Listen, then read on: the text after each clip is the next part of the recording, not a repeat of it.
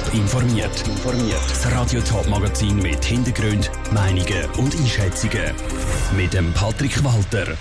Wie es in der neuen Wintertourer Unterführung kurz vor der Eröffnung aussieht und warum Denkmalschützer im Kanton St. Gallen auf die Barrikaden gehen, das sind Themen im Top informiert. Nach vier Jahren Bauzeit ist es am Sonntag soweit. Der Erweiterungsbau vom Bahnhof Winterthur wird eröffnet. Es gibt eine neue Velostation und auch eine unterirdische Veloquerung von der Rudolf in Turnerstrasse. Zusätzlich ist die Personenunterführung Nord verbreitert worden. Saskia Scher hat schon vor der offiziellen Eröffnung erste Eindrücke im neu gestalteten Teil vom Bahnhof Winterthur können sammeln. Noch bevor man die Stege zur neuen Unterführung runtergeht, hört man es. Da wird noch fest geschafft, um alles für die Eröffnung am Sonntag fertigzustellen. Es wird bohrt, geschraubt und nach dem Arbeitskollegen gerufen. In der Unterführung angekommen, erwartet einem ein grosser, heller, in Sichtbeton gestalteter Bereich. Auf beiden Seiten befinden sich insgesamt sechs verschiedene Läden. In der einen werden bereits flüssig die Regale eingeräumt.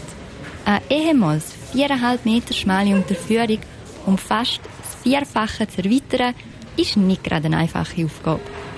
So ist einiges an Ingenieurskunst gefragt wie der Christian Fuhrer von der SBB Infrastruktur sagt. Der ganze Bahnhof, Perroanlage, Gleisanlage, das Parkdeck ist auf Stelzen gestanden, sodass wir hier unten bauen können. Durch fünf neue Lifte wird der Bahnhof auch barrierefrei. Der Hauptfokus dieser Umgestaltung liegt aber eindeutig auf den Velofahrern.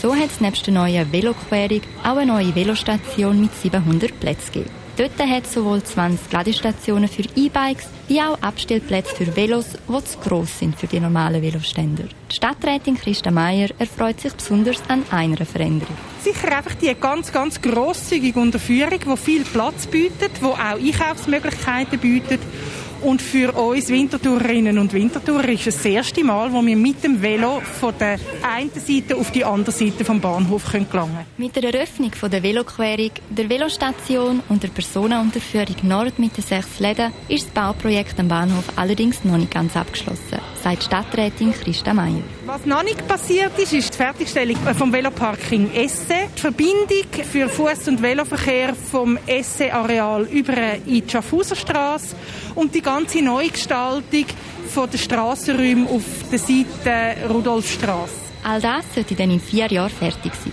Schon diesen Sonntag können jedoch alle Interessierten einen Abstecher an Bahnhof Winterthur machen und durch die neue Unterführung schlendern. Der Beitrag von der Saskia Scher über die neue Unterführung am Bahnhof Winterthur. Die provisorische Überführung aus Holz, die es während der Bauzeit hatte, die wird jetzt im Verlauf des nächsten Jahres abgebaut. Eine Textilfabrik oder ein Bad, wo trotz Denkmalschutz abgebrochen wird, das ist im Kanton St. Gallen in der Vergangenheit schon vorgekommen. Und der Denkmalschutz befürchtet, das könnte in Zukunft sogar noch häufiger passieren. Der St. Galler Kantonsrat diskutiert nämlich bald über eine Ergänzung zum Planungs- und Baugesetz. Mit dem Nachtrag könnte der Denkmalschutz geschwächt werden. Darum hagelt es jetzt von diversen Schutz- und Fachverbänden Kritik. Janik Höhn.